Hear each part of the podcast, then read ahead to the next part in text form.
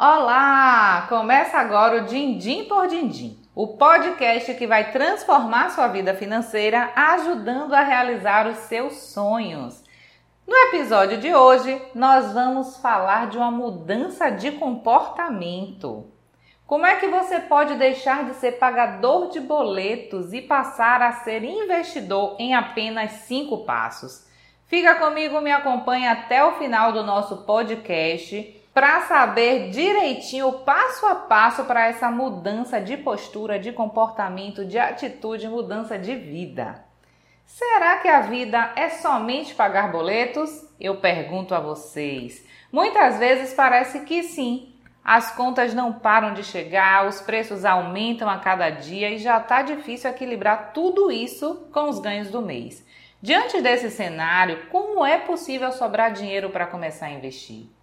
O grande problema está aí, em sobrar dinheiro. Não devemos esperar o dinheiro sobrar para começar a investir. O primeiro boleto do mês precisa ter o seu nome. Você deve buscar se pagar primeiro. Você pode estar pensando nesse momento: falar é fácil, né, Juliana? Difícil é colocar em prática. Sim e não, eu posso te dizer. Existe um caminho a ser trilhado para deixar de ser apenas pagador de boletos e dar um passo à frente no mundo dos investimentos. Vamos junto nessa trilha? E ela está dividida em cinco etapas. A primeira etapa é mudar a forma de pensar. Pensar muito sobre dinheiro seria ótimo se isso nos ajudasse a tomar decisões melhores, mas não é isso que acontece. A verdade é que tomar mais decisões nessa área parece ser algo próprio da nossa natureza humana. E o que é que a gente pode fazer então? Antes de mais nada, é preciso mudar a nossa mentalidade, nosso comportamento mental em relação ao dinheiro e perceber como as emoções influenciam a nossa tomada de decisão. 70% das decisões de compra são tomadas no ato ou seja, dificilmente decidimos uma compra depois de irmos para casa e pensar mais sobre isso. Se conhecer é um processo puramente racional. Autoconhecimento envolve reflexão, capacidade de lidar com as mais diferentes emoções, e quem não se conhece financeiramente acaba perdendo dinheiro. A segunda etapa nesse processo de mudança é descobrir onde você quer chegar. Onde você está hoje? Qual é a sua situação financeira atual? É endividado? Será que as contas estão sob controle? Ou você já está um passo à frente e já é um poupador? E seus sonhos e objetivos, eles já são claros para você? Eles já estão definidos na sua vida? Se conhecer financeiramente é muito importante, além de trazer à memória os sonhos que estão adormecidos pelo fato da gente achar que não vai conseguir realizá-los. Então eu te convido a anotar os seus sonhos, as suas metas e os seus objetivos. Dê nome para cada um desses sonhos.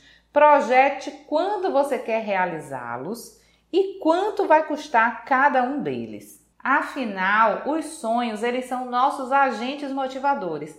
São eles que nos fazem levantar todos os dias com disposição para ir à luta. O terceiro passo é extremamente importante: cortar os gastos desnecessários. Cortar gastos deve ser rotina na nossa vida financeira.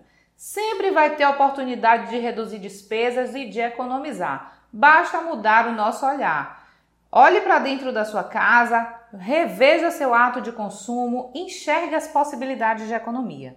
A alternativa aqui é repensar o estilo de vida, é criar uma forma de controlar receitas e despesas é cortar gastos, refinanciar dívidas bancárias de longo prazo, uma oportunidade de reavaliar as necessidades do dia a dia, sempre com foco em poupar mais para investir melhor.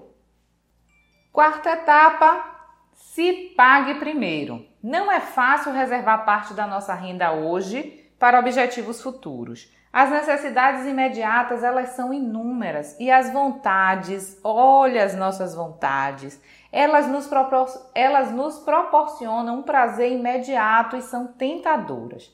Muita gente não poupa, alegando que não sobra dinheiro.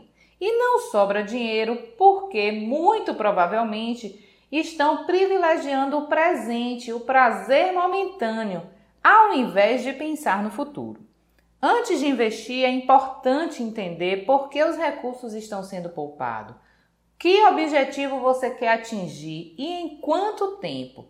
Abrir mão de prazer imediato, de consumir no agora, de verdade não é fácil. É por isso que a gente tem que ter nossos objetivos muito claros e definidos, sem os quais poupar pode deixar de fazer sentido. Por isso, aqui é preciso estabelecer metas que possam ser cumpridas dentro da sua realidade, da sua família, seja em relação ao montante que você vai precisar guardar todo mês, também em relação ao tempo, em que tempo você quer atingir essa meta. Seja em relação ao montante que você vai precisar poupar mensalmente, seja em relação ao tempo, no tempo que você vai determinar para atingir essa meta. Quinta e última etapa, muito importante, fundamental: exercite a disciplina.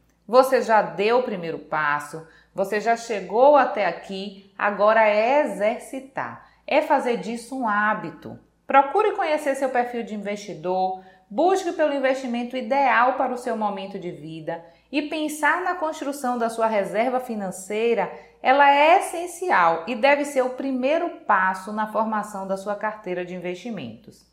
Nós já conversamos aqui no podcast também sobre reserva financeira, como montar. Procura na nossa playlist que você vai encontrar.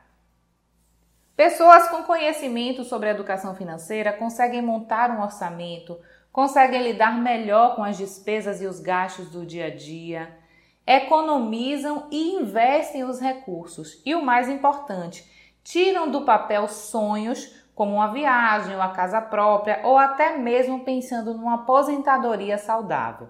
Sem falar ainda num novo modelo mental em relação ao uso do dinheiro que precisamos desenvolver ao longo da nossa vida.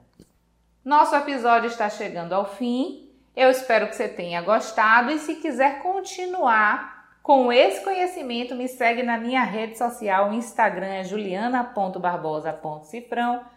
Tem o canal no YouTube com vídeos semanais, é o Cifrão Educação Financeira e o meu site cifrãoeducaçãofinanceira.com. Um abraço e até o próximo episódio.